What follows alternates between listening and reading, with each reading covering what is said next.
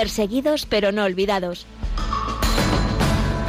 Un programa de la Fundación Pontificia Ayuda a la Iglesia Necesitada.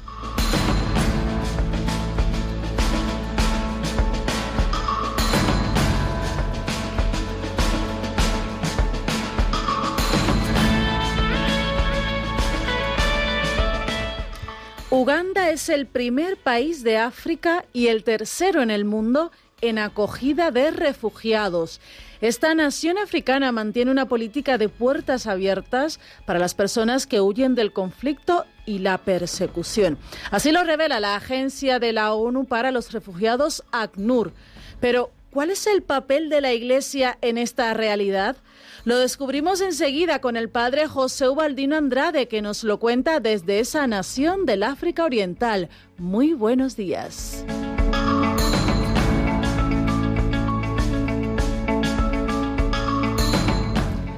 Asia Bibi, Akash Basir, Rebeca Vitrus o el padre Gani o los cristianos en Nigeria, todos ellos tienen en común algo muy importante. Han sido perseguidos, discriminados o incluso asesinados por su fe. El próximo 22 de agosto es el Día Internacional de Conmemoración de las Víctimas de Actos de Violencia basados en la religión o las creencias. En Perseguidos pero no olvidados analizamos la importancia de esta fecha como un llamado de atención sobre los que hoy, en pleno siglo XXI, sufren a causa de la persecución religiosa en el mundo.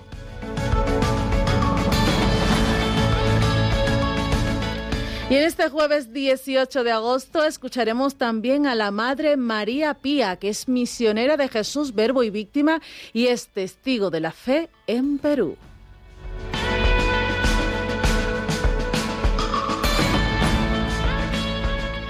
Ayuda a la iglesia necesitada continúa muy cerquita de ti este verano. Por eso hoy nos vamos hasta Santander. ¿Qué habremos preparado por allí? Nos lo cuentan nuestros delegados en esa región en unos minutos.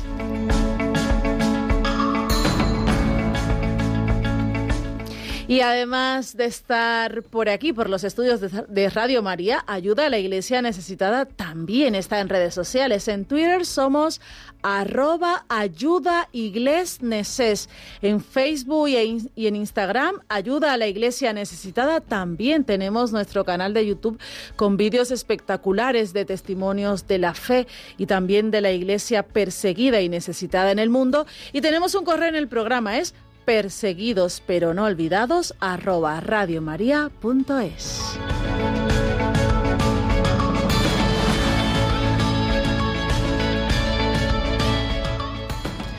Hacia el final del programa abriremos los teléfonos del directo para que puedas participar y contarnos tu parecer sobre lo que te vamos a contar durante esta hora de programa.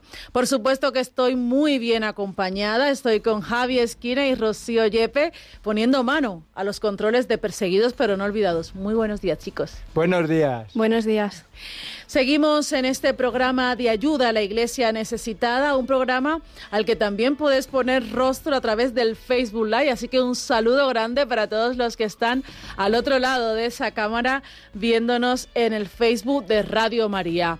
Comenzamos enseguida, vamos a poner voz, vamos a hacer eh, de puente de caridad con la iglesia pobre y perseguida en el mundo. Estamos en Radio María, la casa que siempre nos abre sus puertas.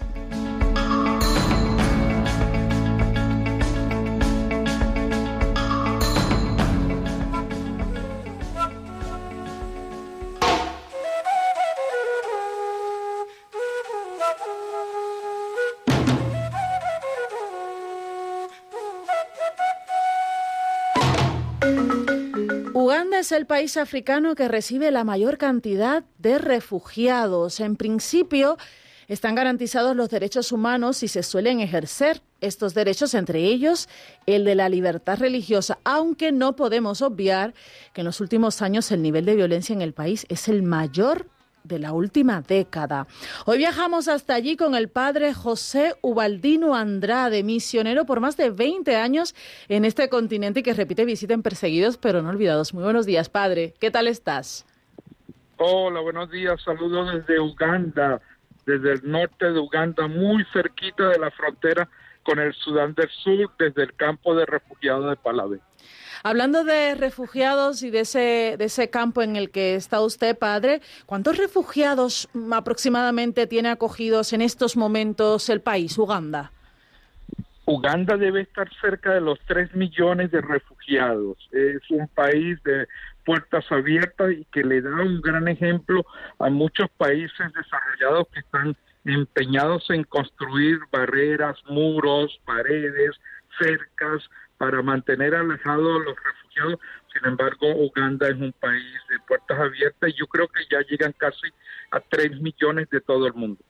¿De qué países llegan los refugiados y en qué condiciones físicas y emocionales los reciben ustedes allí? Mira, aquí tenemos, en este momento tenemos casi 68 mil refugiados y cada semana siguen llegando alrededor de 400 llegan en situaciones muy difíciles, eh, eh, generalmente vienen del Congo por conflictos internos militares en el Congo, un grupo muy pequeño, pero, pero, pero también están presentes en el campo, y la mayoría son del Sudán del Sur. Eh, la mayor población viene del Sudán del Sur, sobre todo mujeres y niños que, que, que simplemente eh, un día eh, normal en su vida, eh, tuvieron que dejarlo todo, abandonar la casa, inclusive ropa, pertenencias, y salir corriendo para salvar la vida porque el pueblo donde vivía era atacado por otras tribus o por otros grupos con intereses para dar de comer al ganado, o por hambre o por cualquier cosa. Finalmente la gente tiene que caminar por meses sin agua, sin comida, sin ropa, sin techo, hasta que llegan a las fronteras de, Uganda y ahí los recogen las Naciones Unidas y los traen al campo de refugiados. ¿Qué políticas, qué mecanismos está usando ahora mismo el país precisamente para eh, tener esas puertas abiertas y acoger a los que huyen de la guerra, del terror, de la necesidad, de la falta de esperanza? Sí, bueno, las políticas siempre han sido, se han mantenido de unas políticas de bienvenida, una política de apoyar a la gente que está sufriendo. En el pasado, Uganda también ha vivido esa situación. Está muy metido en el corazón del ugandés, ¿no? En el tiempo de India Amin, en, en otros momentos cuando Uganda ha vivido serias guerras civiles, ellos recuerdan mucho, recuerdan mucho que nosotros también sufrimos en Uganda y que tuvimos que correr a, Sudán, tuvimos que correr a Kenia. E, e, eso lo, llevan en el corazón, lo llevan en el alma y, y ahora eh, tratan, tratan como que pagar, pagar el favor que han recibido en el pasado y hacer lo mismo con la gente que, que ahora sufre de otros países y que encuentra en Uganda una casa de acogida, un lugar de donde la gente pueda sentirse segura, un, lugar donde la gente pueda pueda vivir una experiencia más digna y donde su vida no, no esté en peligro, sobre todo. Es evidente que dentro de esa acogida está eh, la iglesia, están los sacerdotes, los religiosos. ¿Cómo eh, se involucran ustedes precisamente en esa acogida eh, de los que llegan de otros países de África? Bueno, yo pienso que el mayor testimonio es hacerle saber a la gente, a los refugiados, que la iglesia está entre ellos, ¿no? Eh, es, es, una experiencia muy bonita. Los refugiados lo agradecen mucho. Aquí hay un, unas 30, 40 agencias, ONGs, ¿no?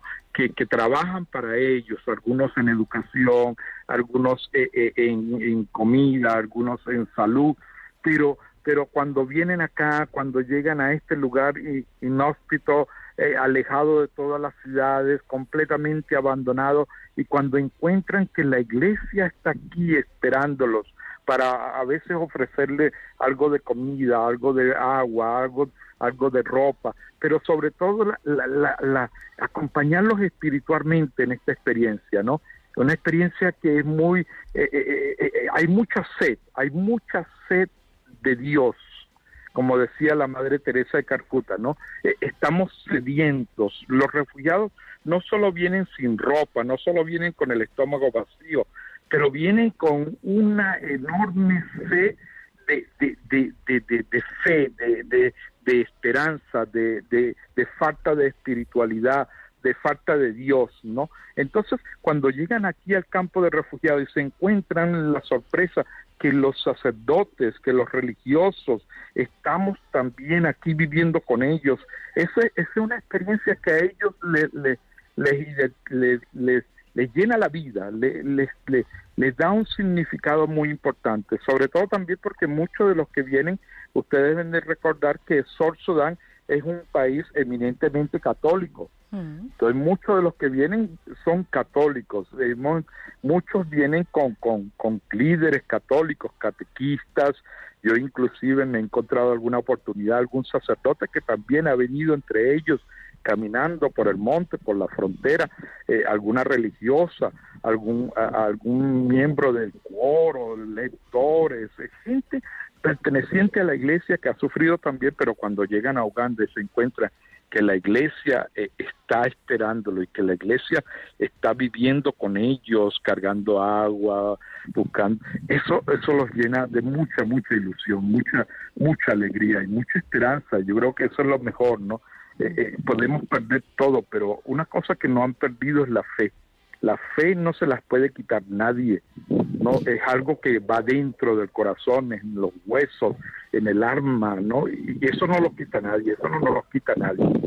Y es importante lo que usted cuenta, padre, porque muchas veces imaginamos un campo de refugiados eh, con cientos, con miles de personas ahí, pero quizás nos imaginamos que eh, los pastores, que los sacerdotes, que las religiosas no viven entre ellos, que solo van, ah, les atienden, pero esa no es la experiencia que usted está viviendo. Usted está como un refugiado más ahí al lado de los que le necesitan.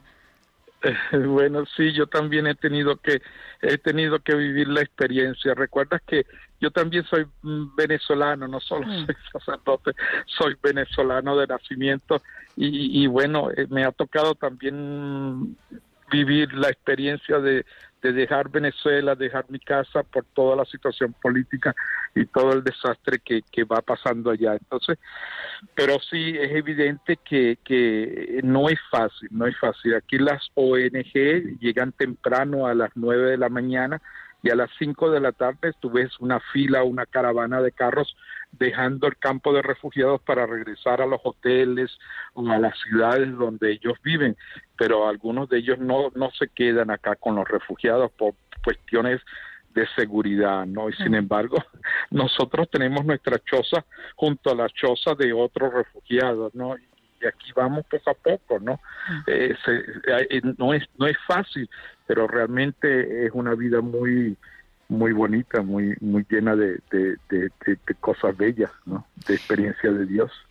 Bueno, hace unos días celebramos eh, el Día de la Asunción de la Virgen y usted nos compartió algunos vídeos de esa celebración allí en el campo de refugiados. Eh, se veía muchísima alegría. Siempre es así. Eh, la fe o la manera en que viven la fe los ugandeses y luego los que llegan de otros países de África? Siempre, siempre. Hay una... Eh, eh, eh, mira, es que la gente está muy consciente de que, de que han pasado por muchas cosas mm, terribles, cosas muy malas, ¿no? Pero Dios siempre está con ellos. Hay una conciencia de, de, un Dios, un Dios que, que va que va caminando, un Dios que siempre está con ellos, ayudándolos, el, simple hecho de, estar aquí con vida eh, es una es una, una señal de gracia, ¿no?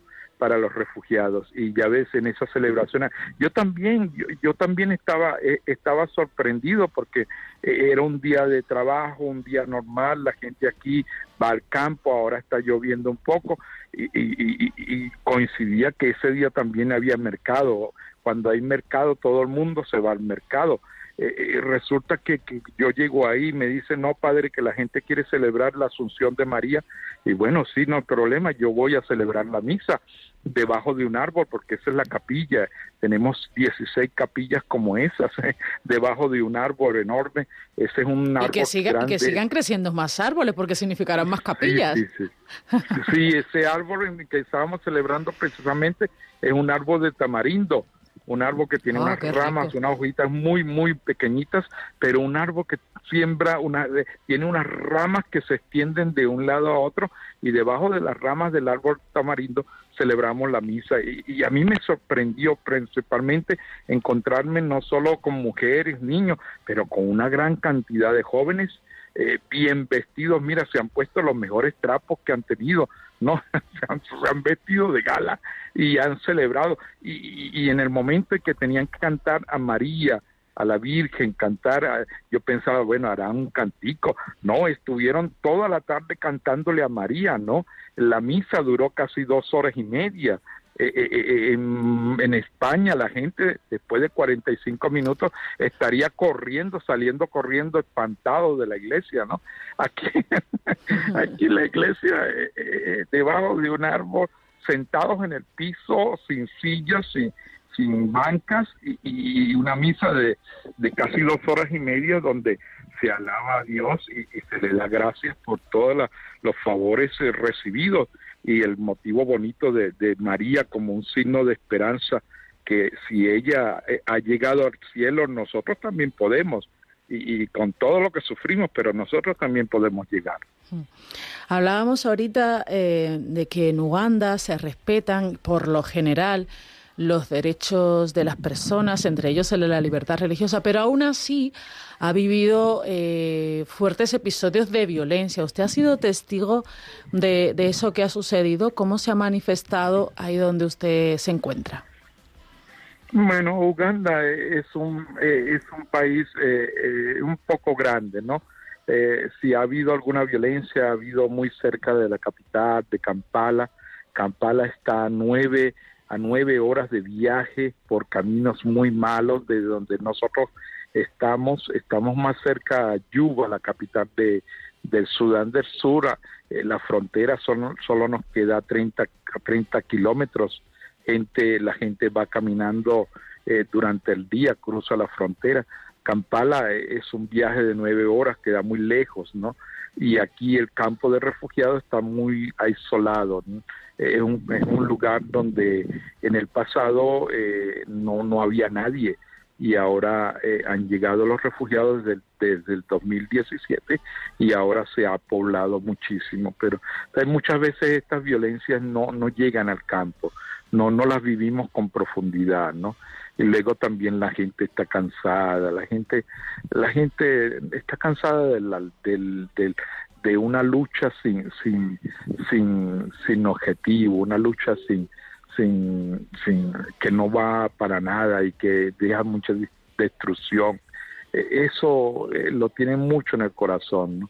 Aquí a veces encuentras que eh, eh, tienes a 10, 15 grupos culturales y no tienes conflictos cuando en otros países, inclusive en el Sudán del Sur, escuchas de los nubes, Incas, Lutuco, Acholi, eh, son diferentes grupos culturales que en situaciones eh, a veces de, gente, gente mala los lleva a pelear entre un grupo y otro, ¿no? Pero aquí están todos juntos y, no hemos tenido muchos conflictos en realidad. Mm. ¿Cuál es el futuro de los refugiados que están ahora mismo en Uganda, padre? Bueno, el futuro, nosotros creemos mucho que esta gente puede ser instrumentos de, paz, ¿no? Pueden ser instrumentos de paz de, para la reconstrucción del Sudán del Sur. en estos mm, cinco años en el campo de refugiados hemos logrado también crear un centro de capacitación donde los jóvenes, eh, sobre todo madres jóvenes, eh, reciben educación en carpintería, herrería, mecánica, agricultura, costura, peluquería, eh, sistemas solares, energía solar. eh, los educamos, los educamos para para el cambio, para para un para un para que aporten su granito de arena a una construcción de paz en el Sudán del Sur. Muchos de los que hemos graduado han, han regresado al Sudán y están contribuyendo de, desde lo pequeño, desde lo, desde lo, desde su granito de, harina, no algo insignificativo, pero cuando cuando se pone todo junto eh, se vuelve muy muy importante, ¿no? Y, y, son gente que está muy contentas de, de aprender, quieren aprender. Una de las razones por la que vienen al campo también es que los niños pueden ir a la escuela. Una escuela muy rudimentaria, una escuela también debajo del árbol, una escuela con muchas dificultades, con muchos pero se les ofrece una educación que los lleve al cambio, que los lleve a, un, a una, una posición más comprometida como cristiano en la construcción del reino de Dios, eh, eh, eh, que desde lo pequeñito, que desde lo, desde lo poquito que podamos aportar cada día, cada uno de nosotros puede construir un mundo mejor, un mundo donde podemos ayudarnos, donde podemos atacar juntos nuestros problemas, solucionar juntos nuestros problemas y, y, y salir adelante y sobre todo amarnos, querernos, a, acompañarnos, cuidar unos con otros y, y, dar una mano cuando hace falta dar una mano. Y, así vamos, poco a poco, ¿no? Padre, ¿cómo se sostiene la iglesia en Uganda, vosotros que sois parte de ella, los, los misioneros, y cómo les podemos ayudar desde aquí? Bueno, la iglesia aquí yo siempre digo que nosotros estamos en el, en el frente de la batalla, ¿no? Aquí estamos al frente eh, en la lucha, ¿no? Pero yo reconozco también con mucho cariño y con mucho amor eh, la contribución generosa eh, de tanta gente que nos que, que, que, nos quiere muchísimo y que nos ayuda que, que, que nos ayuda desde muchos lugares del mundo. En España hay gente que, que generalmente se pone en comunicación con la iglesia, con, con las misiones salesianas eh, en Madrid o con la iglesia en necesidad gente que está dispuesta a, contribuir con, con, poquito, con lo poquito que tienen, eh, a contribuir para que la iglesia siga llegando a los más necesitados, ¿no? Y, yo confío también, yo sé que que también hay mucha gente que probable no tiene la posibilidad de ofrecer dinero, pero no, nos tiene a nosotros cada día en sus oraciones. En las oraciones de mucha gente que nos sostiene a nosotros acá, ¿no? Y toda esa gente es la que yo digo que está en la retaguardia, ¿no? Sin ellos nosotros no pudiéramos estar acá.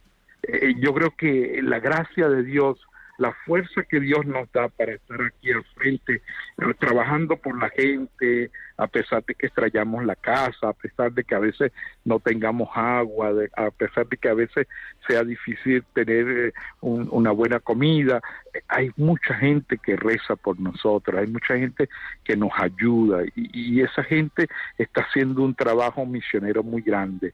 Desde su propia casa desde su apartamento, desde su piso, desde, desde sus lugares de trabajo, cada vez que recuerdan al trabajo de los misioneros y al trabajo de la iglesia en los rincones más olvidados, esa gente nos está haciendo a nosotros más fuertes. Y, y, y, nos ayuda muchísimo, ¿no?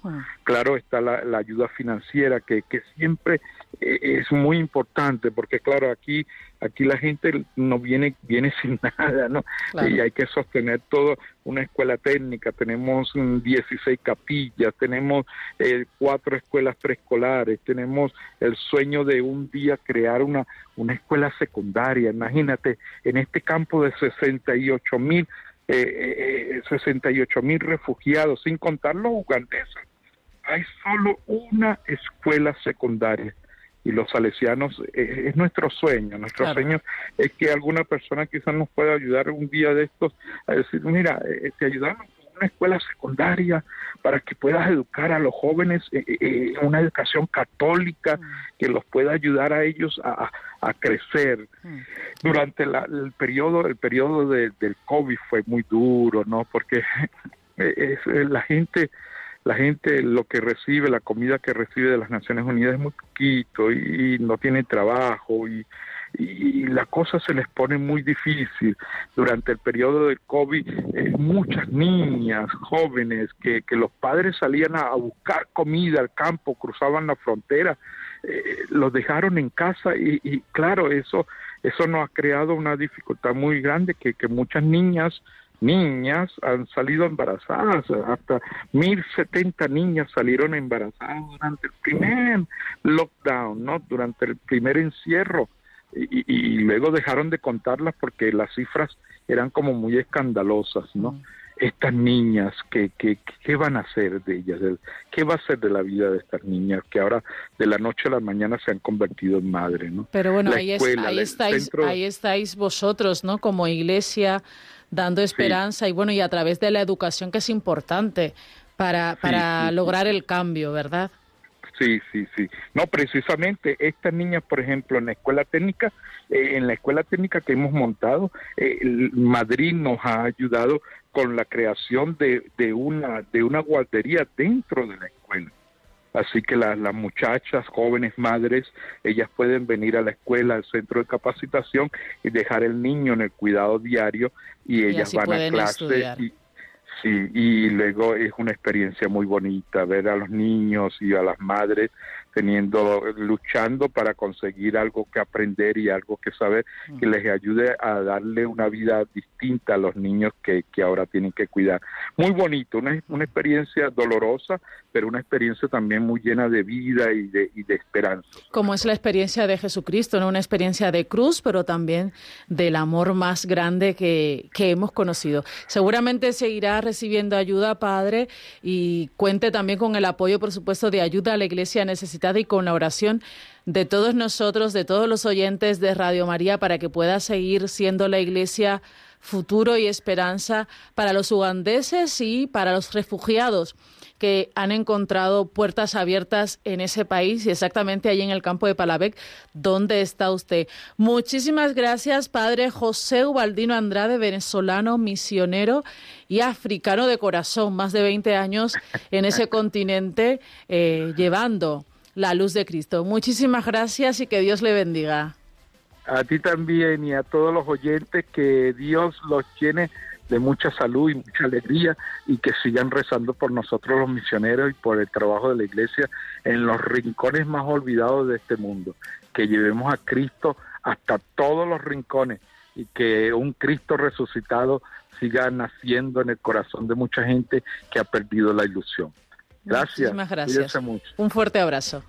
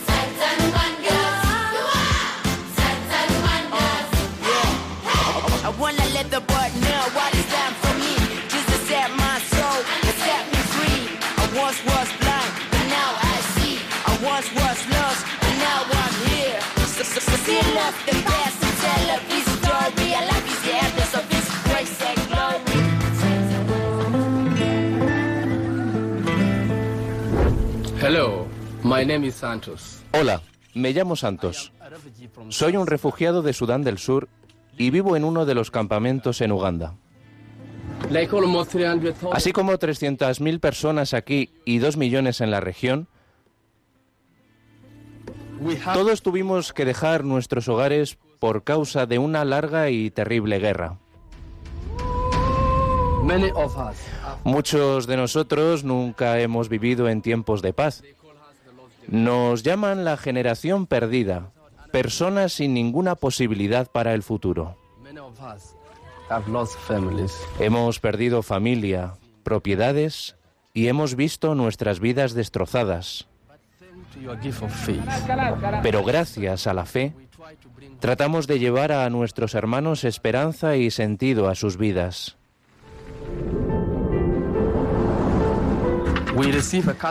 Recibimos formación católica en el Centro Emaús, apoyado por ayuda a la Iglesia necesitada. Tenemos que estar bien preparados para evangelizar, para darle a nuestros compañeros refugiados una razón para vivir. Debido a la falta de sacerdotes y religiosas, nosotros damos clases de catecismo y distribuimos la Eucaristía. Muchos chicos fueron soldados siendo forzados en las milicias de ambos bandos. Fueron entrenados para matar. Ahora no es suficiente darles techo y comida. Tenemos que ayudarlos a reintegrarse en una vida normal. Esto solo es posible si traemos a Jesucristo a sus vidas. Y esto es posible gracias a tu ayuda y a la de muchos hombres y mujeres alrededor del mundo que desean cumplir la misión que Dios les ha encomendado en circunstancias muy difíciles.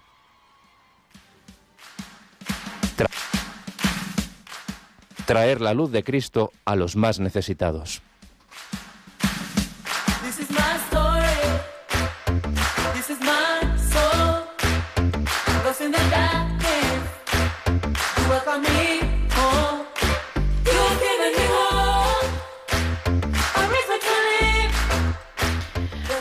Y 31 minutos, 10 y 31 en las Islas Canarias. Estamos en Perseguidos pero no olvidados, un programa de ayuda a la iglesia necesitada que quiere mirar a la iglesia pobre y perseguida en el mundo y que aquí queremos que sea noticia.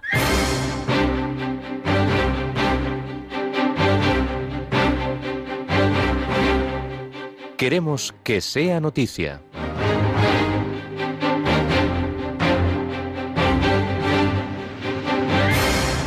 Los responsables de la masacre de Pentecostés en la iglesia de Owo, Nigeria, han sido capturados.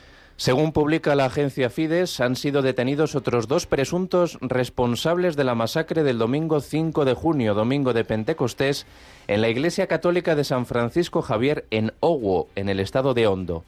Así lo comunicó este 10 de agosto el general Jimmy Akpor, quien proporcionó los nombres de los sospechosos identificados como Al-Qasim Idris y Abdulalín Idris. Reveló que fueron arrestados en el estado de Hondo. El ejército nigeriano anunció el arresto de otras cuatro personas acusadas de la masacre en la Iglesia Católica. Lo comunicó a los medios el jefe del Estado Mayor de la Defensa de Nigeria, el general Laki Irabor. Las detenciones se llevaron a cabo gracias a una operación conjunta de fuerzas militares y los servicios secretos. El operativo se desarrolló en Eika, estado de Kogi. El Papa Francisco pide no olvidar al pueblo martirizado de Ucrania. Al término de la audiencia general de este miércoles 17 de agosto, el Papa Francisco pidió a los fieles no olvidar al pueblo ucraniano que desde febrero sufre los crueles ataques por parte del ejército ruso. Mi pensamiento va a Ucrania. No olvidemos a ese pueblo martirizado, dijo el Papa Francisco. Dos hombres que quisieron profanar un sagrario podrían ser castigados con pena de cárcel. La Fundación Española de Abogados Cristianos se ha querellado contra dos hombres que intentaron profanar un sagrario en España por los delitos de interrupción del culto y profanación, que pueden acarrear una pena máxima conjunta de hasta siete años de cárcel. El 7 de agosto, dos individuos de 24 y 27 años respectivamente y de nacionalidad estonia irrumpieron con gritos y gestos obscenos durante la celebración de la Eucaristía Dominical. El párroco de la iglesia de San Bartolomé en Murcia se vio obligado a echar a los dos hombres cuando se acercaron al altar y trataron de acceder al sagrario del templo en actitud irrespetuosa y desafiante. Según el Código Penal vigente en España, el delito de interrupción de culto está castigado con la pena de prisión de seis meses a seis años, si el hecho se ha cometido en lugar destinado al culto. Por su parte, para el delito de profanación se prevé una pena de prisión de seis meses a un año o una multa de 12 a 24 meses cuya cuantía determina el juez. Obispos españoles se solidarizan con la Iglesia en Nicaragua perseguida por la dictadura. Al menos dos archidiócesis españolas han mostrado su apoyo a la Iglesia perseguida en Nicaragua con mensajes de solidaridad, en especial con el obispo de Matagalpa, Monseñor Rolando José Álvarez. Desde la cuenta oficial de la Archidiócesis de Toledo, primada de España, han encomendado a toda la diócesis de Matagalpa en estos momentos críticos al tiempo que piden al Señor el don de fortaleza para sus pastores y fieles laicos. Musulmanes radicales queman una aldea indígena en Bangladesh. Tal y como publica la organización evangélica Puertas Abiertas, recientemente una aldea indígena fue incendiada por un grupo de musulmanes en Bangladesh. Durante este ataque, al menos 35 casas ardieron por completo, entre ellas las de seis familias cristianas. De momento, las víctimas sobreviven a la intemperie. 200 musulmanes se reunieron por la mañana y atacaron el pueblo mientras los hombres estaban fuera de sus casas trabajando. Las mujeres y los niños trataron de resistir el envite, pero no lo consiguieron. Los atacantes se mostraron muy agresivos, portando armas blancas y largos trozos de madera persiguieron a las mujeres y niños del pueblo, los amenazaron y luego saquearon y destrozaron las casas, las cuales quemaron antes de abandonar el, lugar. Tras el ataque, las autoridades desplegaron a los militares en este lugar donde restringieron la circulación de los vecinos para frenar otro conflicto.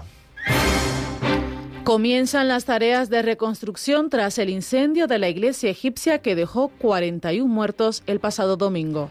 Las autoridades de Egipto han empezado las obras de restauración de una iglesia copta que fue testigo de un trágico incendio durante la misa del pasado domingo 14 de agosto que dejó 41 muertos, incluidos varios niños, y que conmocionó al país, particularmente a su comunidad cristiana. La restauración empezó apenas 12 horas después del incendio, ocurrido a primeras horas del domingo, justo después de los también rápidos funerales de los fallecidos por el incendio de la iglesia del mártir Abu Sefein, San Mercurio, en el distrito de Almunira, en el barrio de Imbaba, al suroeste de El Cairo. El Papa Tabadros II de los coptos ortodoxos, que representan el 10% de los más de 100 millones de habitantes de Egipto, expresó sus condolencias a las familias por esta situación dolorosa. Más información, más noticias sobre los cristianos perseguidos y necesitados en el mundo las podéis consultar en nuestra web ayuda a la iglesia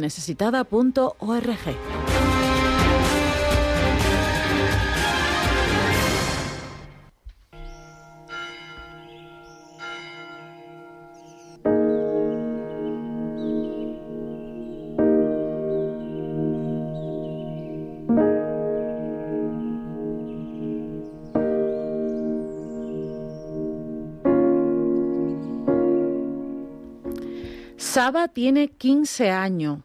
Es una menor cristiana de Pakistán víctima de las conversiones forzosas en ese país, de las cuales se registraron 78 casos en 2021.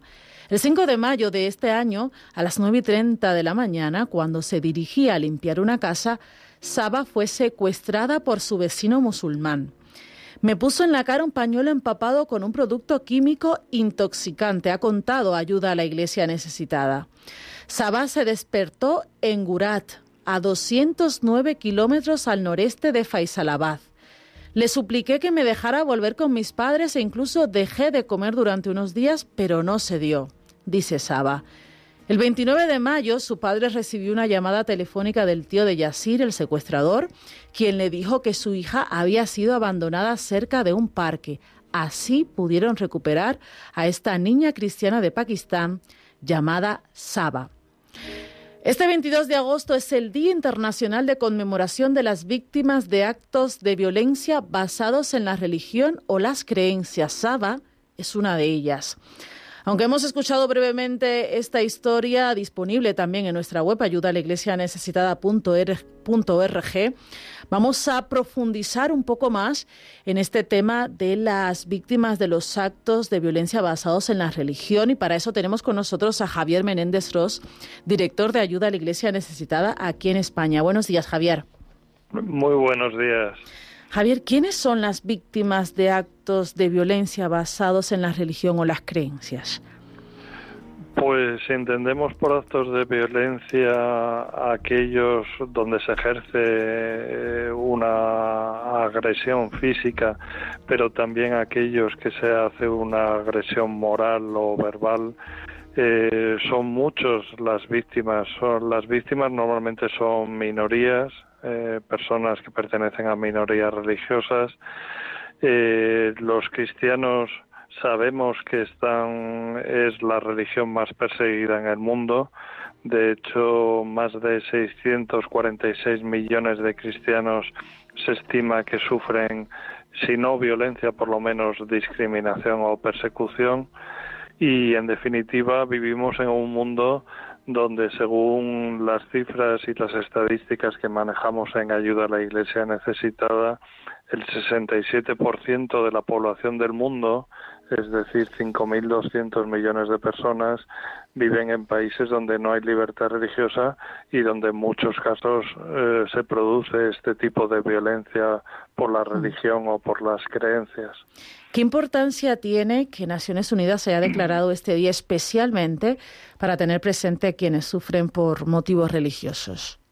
Es importantísimo que una organización internacional laica del prestigio, el tamaño y la importancia que tiene Naciones Unidas, que preste atención, que declare un día eh, para recordar, para hablar, para exigir que cesen estos actos de violencia basados en la religión, porque no afecta simplemente a los que sean creyentes de un credo o de otro, sino que nos afecta a todos, incluso a los que no creen también.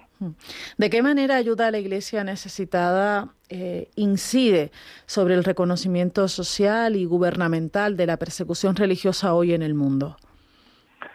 Pues ayuda a la Iglesia necesitada desde hace mucho tiempo, más de 22 años. Eh, emite, eh, porque le preocupa muchísimo la situación de la libertad religiosa, que es luego la causa de la persecución, eh, realiza un informe cada dos años sobre la libertad religiosa en el mundo, un informe muy minucioso, el único realizado por una institución católica y, donde se dan una serie de conclusiones y se les pide pues a los actores sociales, políticos, gubernamentales, eh, a, los pertenecientes a religiones, etcétera, pues que, que cese esta persecución religiosa y que sobre todo en aras de la paz y de, y de que se cumpla el principio fundamental plasmado en el artículo 18 de la Declaración de Derechos Humanos que todos tenemos a la libertad de pensamiento, de conciencia y de religión. Hmm. Por último, Javier, en estos últimos años ha habido signos de mejora de esta persecución en algún país del mundo que estudia el informe Libertad Religiosa en el mundo. La verdad es que son pocos los países donde hemos constatado una mejora algunos de ellos aún todavía estando en situación de riesgo, bien por discriminación o persecución, algunos de los países que han tenido alguna mejora podríamos decir que son Sudán, en Oriente Medio, Siria e Irak, que con situaciones todavía muy conflictivas y muy difíciles, pero algo han mejorado y también ha mejorado ligeramente la situación en Indonesia. Hmm. Pues muchísimas gracias, Javier Menéndez Roth, director de Ayuda a la Iglesia Necesitada. Gracias por un poco contextualizar y explicar lo que significa esta conmemoración este 22 de agosto, Día Internacional de las Víctimas de Actos de Violencia basados en la religión o las creencias. Muy buenos días, Javier. Gracias a vosotros.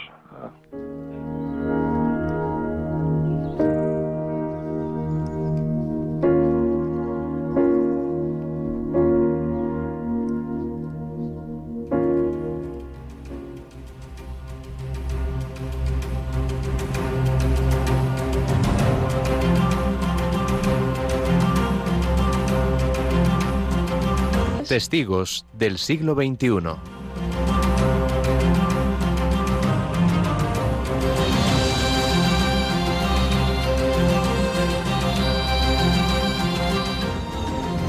Mi nombre es Madre María Pía, misionera de Jesús, verbo víctima. ¡Bienvenida! Vivo en un pueblo pequeño de la sierra de Perú, donde la vida de la gente es muy difícil. Por eso estamos aquí. Junto con las madres, ayudamos a la gente. Muchas gracias, Madre. Nosotras cada día viajamos muchas horas para estar con la gente más abandonada. Esta gente ha sido afectada por el terrorismo. No querían recibirnos. Se abría la puerta y se miraba así quién era, qué es lo que buscan. No, porque estaban con ese temor de que también nosotras podríamos ser parte de estas personas que han hecho mucho daño. Ya es muy diferente. Ayudamos a nuestra gente en lo espiritual para que conozcan un poquito más a Dios, porque ellas no sabían rezar, a veces no se reunían en la iglesia. Aquí no reside ningún sacerdote. Por eso el Santo Padre nos permitió asistir los matrimonios, bautizar y hacer la celebración. Estamos con la gente en sus situaciones más difíciles, en sus enfermedades y les ayudamos al buen lugar. En esos momentos, ellos no están solos. Cada día rezamos por nuestra gente y por nuestros bienhechores que generosamente nos ayudan para hacer posible nuestra obra apostólica. Nuestra entrega a esta gente es por amor a Dios, pero esta ayuda es gracias a nuestros bienhechores de ACN.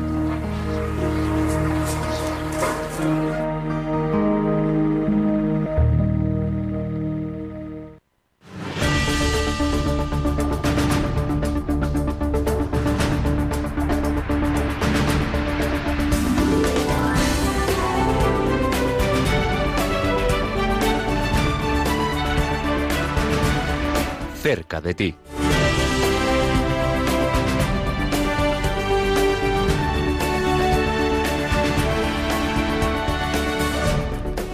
Once y 47, 10 y 47 en las Islas Canarias. Seguimos en Perseguidos pero no olvidados, el programa de ayuda a la iglesia necesitada, poniendo el foco en los cristianos que sufren hoy en día por su fe.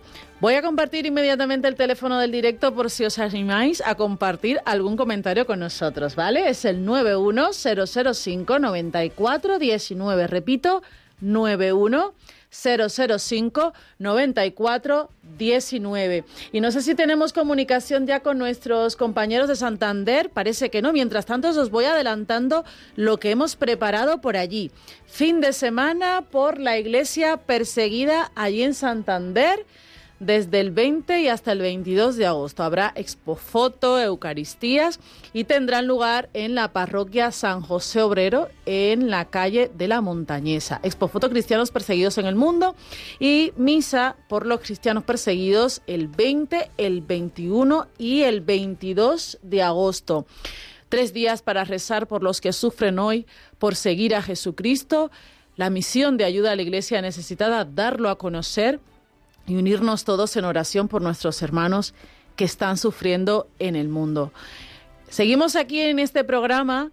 Hoy hemos hablado de Uganda. Desde allí nos ha atendido el padre José Ubaldino, que nos ha hablado de un país que, aunque no se menciona en los medios de comunicación, es el primero en acogida de refugiados. Casi tres millones de refugiados tiene Uganda y allí desde un campo de refugiados precisamente está el padre Ubaldino que nos ha contado la misión de la iglesia, la educación, pero también el acompañamiento espiritual de todos los que lo necesitan y que luego regresan a muchos de sus países a mm, labrar un futuro mejor. También hemos hablado del Día Internacional de Conmemoración por las Víctimas de Actos de Violencia basados en la religión o las creencias que es el próximo 22 de agosto, un día proclamado por la Asamblea General de la Organización de Naciones Unidas, y un día muy especial para nuestra Fundación Ayuda a la Iglesia Necesitada porque es llamada de atención nuevamente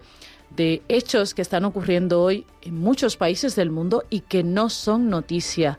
Hay rostros concretos de los que hablamos cada semana en este programa y que representan esa persecución, esa discriminación religiosa en pleno siglo XXI en muchísimos países del mundo, pero que también son testigos del amor de Dios.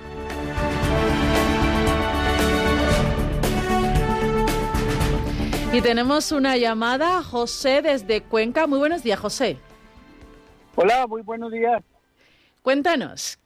Pues a ver, bueno, la verdad es que yo, mm, este programa me ha, me ha, me ha llegado mucho al, al corazón en muchas, en, en, varias situaciones anteriores y es que lo que, que yo os digo mm, verdaderamente, que cuando, cuando se escuchan esas noticias de que allí o allá han matado cristianos, han perseguido, los torturan o lo que sea, a mí me viene de llorar, de llorar eh, porque porque yo pues digo, yo digo para mí, yo amo mucho la iglesia eh, y bueno, la, la doctrina cristiana eh, fundamental y todo para mi vida pero cuando yo escucho eso, yo digo, por Dios, yo, eh, eh, y me viene de llorar, y he llorado, cuando escucho lo de las muertes por allí y esto.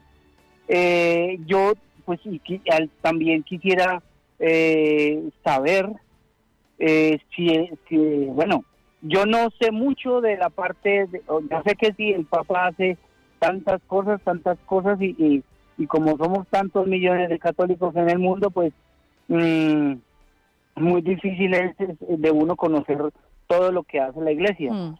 pero no sé si, si hay organizaciones en las cuales mm, políticamente eh, se generen eh, debates en los congresos de los países, esa parte de allá de Nicaragua, esa parte de, pues, de, del África, de Nigeria y todo eso. Es que la verdad uno no sabe ni qué hacer. Orar, obviamente. Aportar alguna cosa de dinero, pues obviamente también. Pero, pero el resto, pues como para parar eso, como para no lo sé. Sin duda, sin duda, José, eh, una, uno de los reclamos que hace ayuda a la Iglesia necesitada es más implicación de organismos, de eh, asociaciones y de gobiernos, precisamente para dar visibilidad y para frenar esta persecución religiosa. De momento sí te puedo contar que ayuda a la Iglesia necesitada organiza muchísimas conferencias, exposiciones, semanas por la Iglesia perseguida en el mundo eh, por toda España. Así que puedes estar al tanto de estos eventos en nuestra web ayuda Muchísimas gracias por compartir tu comentario con nosotros, José. Que tengas muy buen día.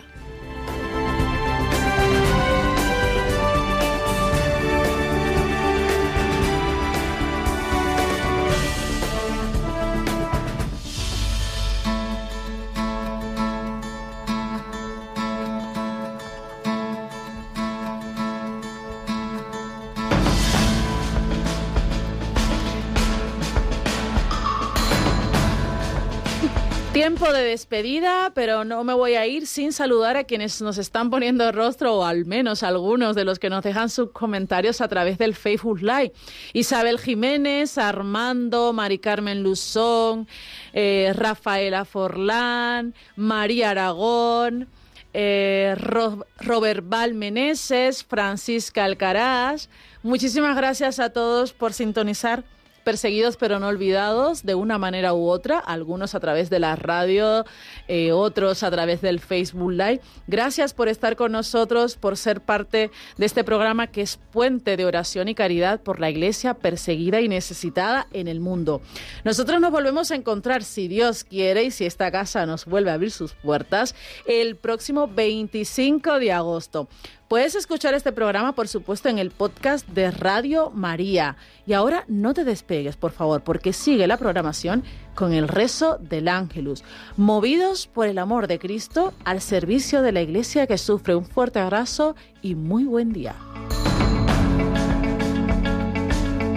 Concluye en Radio María, Perseguidos pero no olvidados, un programa de la Fundación Pontificia Ayuda a la Iglesia Necesitada